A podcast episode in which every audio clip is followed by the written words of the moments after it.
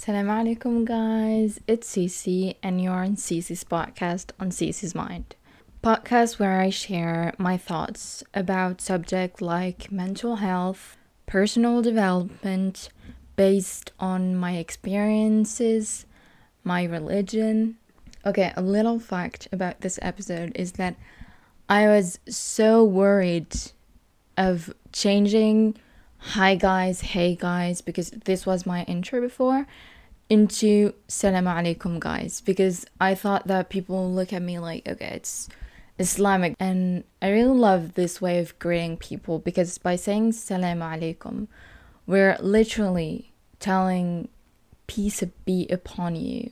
It's just wishing peace to people. So I'm really wishing peace to everyone that's listening this podcast and people who are not listening to it too. I hope that your day was fine, that your week is fine too, that everything is okay with you, with your mental health. If not, I hope that you'll be okay and no worry. Don't worry, everything's gonna fall into places, inshallah. Today we're gonna talk about a fear. A fear that's one of my best friend that really knows me and can know some of us, and probably you who are listening, it's the fear of failure. The fear of failing something that we really wanted to succeed. It's true that it's a lot more easier to not chase something because we're afraid that that it's not going to work out. That we're afraid that if we give it our shot, that we give it all and it's not going to work, then we're going to be disappointed, that we're going to be ashamed, probably. I always thought that if I can control what I was doing, that it will hurt less. I thought that it was better to not try instead of giving it all and not succeeding and really feel really down because you didn't do it, you didn't succeed in it. And I really learned that in every way we're gonna suffer in life. You know, we're gonna have trials in life. We're gonna have a lot of experience that are not all gonna be happy, and that failure is not something that is bad. That is that it has a strength, and actually, I think that the strength in it, the first strength in it that I will mention is the fact that we choose to live life fully, knowing that we're going to fail at one point, but we live it. We don't have regret about it. And I think that just putting yourself into this bubble of, I don't want to try because I'm afraid, then you're not going to live life. You're just going to tiptoe around life. I think that one of the things that get us this fear is the standards of society. I hate to say standards of society for everything. But I think that in this society, we are meant to do a line of success without failure. We're, we're, we're, we need and we must do well. We must succeed at everything that we're doing. But it's not the way life has been made. Like we, we're not meant to do that. We're not meant to do a straight line. Think that everyone has his history. Everyone has its own path, its own destiny, and can be like we have this straight line to do. Everyone has his own line. So stop caring about other people's opinion and how people are going to look at you because in reality, if you fall at home, nobody's going to see you and you're not embarrassed of, you know, falling in your home. It's okay you know, you fell, you're just gonna stand up and you're gonna do your thing. You're probably gonna laugh it out with your sibling, but it's okay. You're not gonna be ashamed. So, why are we ashamed when it's people around us? Why are we ashamed? I think that this example shows how much we are ashamed because we think that we should. So remember that you are deciding if it's embarrassing or not. And failing is not one of them. Failing should not be part of the embarrassing list. I think that there is no shame in failing. Failing it's your year, failing your driving license, failing a project, failing high school, reorientating, there is no shame. Of course, it's frustrating. It could be like weird to have all your friends going to college and you're not. And it's weird to see people all going straight down the line and you're not. But remember that everyone has its own path and that everyone has his rhythm, his his way of life, and that after every failure there is a success. I want to give you an example just to show you hope. I finished my last year of school, so last year, and I had that this great opportunity to have a job, and it was just before I got to London, and I felt this job opportunity because I was I was in a great mood and I did it just to do it and you know I was so much mad on myself because I failed that and I was like I needed it. I I was really mad and I was really sad going into London because it was one of the greatest ex- experience of my life but I was so sad because I failed this exam and when I got back into it you know months later I was like this failure the fact that I failed this great opportunity this great job opportunity was the greatest success you know, my greatest success. Let me tell you why. First of all, I wouldn't have been happy in this job opportunity because it was it was it wasn't like my goal. It was a great job opportunity, but not one of my goal. On top of that, I wouldn't have been like as fulfilled as I am right now. And I wouldn't have been a hijabi. I wouldn't have put the hijab on, which is one of the thing that I'm proudest of so believe me when I said when I said that failure can be your greatest success. It can be dark right now, but when you're going to be in the light, you're going to see that you deserve that light and it was just the darkness of a little cloud who was preparing you for a great sunshine. I was so ashamed of myself at this time and I was so sad and honestly it was it was a great success and I'm really proud of the the the path that I've done.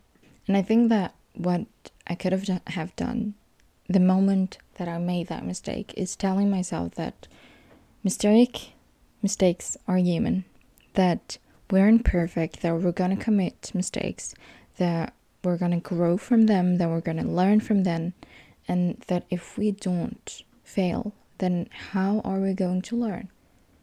And on top of that, I will say that I am the kind of drama queen that if something is in my head, I'm gonna be like maximizing the, the effect of it. So for me, a little mistake is like huge failure, but it's just a little mistake. And for people like me, I, I think that we all need to just recalibrate everything and just to, to take it down a notch to really see the picture. Because before I was like in groups, like in social medias with friends of mine, and I was afraid to talk. And even in real life, I'm still sometimes afraid in a group to talk about things or to just talk about anything because I'm afraid that people will mock me and that it haunt me sometimes. But now I tell myself that if I do mistake, what's gonna happen? Nothing. It's not gonna kill me. It's not gonna kill anybody. We're probably gonna laugh it out and it's fine. Because I've always had this thought when I had an opportunity, when I had a new school, when I had new friends, what if I fail? But the thing is that you have to say it's not what if you fail, it's what if you succeed? What if it's gonna go well? What if it's it's it's gonna be amazing? You know? Don't take it negatively immediately, but take it positively. You're going to succeed, no worries. If it's meant for you, it will be yours. If it's not, then it's okay, but you're going to succeed. Take in your head, put it in your head that you're going to succeed, and if you fail, it's fine. Nothing is going to happen. You're not dead. You're not a failure. It's just that you failed. Your failure is in you, okay? Something that I had to deal with too is that I always put my failure as a part of my personality, but failing a test, failing something, isn't failing me. You know, I'm not a failure because I failed. I failed, it's okay, it's fine. But it's not defining myself. It's the opposite, actually. It's quite strengthening my personality because the fact that I failed, that I stood up, that I continued is a strength. The fact that I failed, that I that I didn't abandon is a strength, that a mental strength. And if you are listening to me and that you failed and that you did exactly what I just told you, so you didn't abandon and you just got there and succeed at what you wanted to do. I just want to congratulate you. Congratulations. You're amazing. Because in life, we have to do that. Of course, we're going to fail, but failure doesn't define us. Okay? We have to keep going, not giving up. And I just want you to realize that this fear is so much powerful so much powerful. And if you have it, then learn to know what it is. What is it from? And really try to work on yourself to for it to have less power on you. Because I know that I I used to write a lot because this fear has like a hold on me. And when I write it down then I'm just stating and realizing that it's nothing, that it's just a fear, that it's just an illusion and it's not reality. And it was like limiting myself into what I could do, into what I could possibly achieve, but I was afraid to do it. So I just restrained myself. And I just want you not to restrain yourself. Even if you have the, this fear, go for it. Failure is not, it's not the end of the world. I want to talk about another thing. We talked about mistakes upon ourselves, but what about mistakes upon another person? I know that mistakes upon other people makes me feel so guilty, and I love and hate this guiltiness because I love it because feeling guilty makes me feel human. Okay, it's a weird way to say it, but it proves that I care about it. It's proof that it proves that I I didn't intend to do it, and it proves that I'm a good person. Okay, I'm a good person if I did a mistake and that I'm feeling guilty. But on top of that, I hate it because it's a a weight on your shoulder. It's something that weighs heavy and it's not fun to have it. But what I want to say about people who feel this guiltiness like mine is to keep in mind that everything's going to be fine, that everything can be solved. If you have a problem with a friend, you can explain. If it's not explainable, then it's the end, it's the way it is. But everything can be solved. Just with communication, just with understanding, everything can be solved. And on top of that, those mistakes are what's gonna help you learn about yourself, learn about other people that you're meeting, that you're knowing, and they're helping yourself in a way that you're to learn so much. I think that those are the life lesson, the most important life lessons. I'm to end this episode with a little anecdote, a little fact about the the day that not the day but before I think one or probably two day before, two days before the creation of my podcast, this beginning.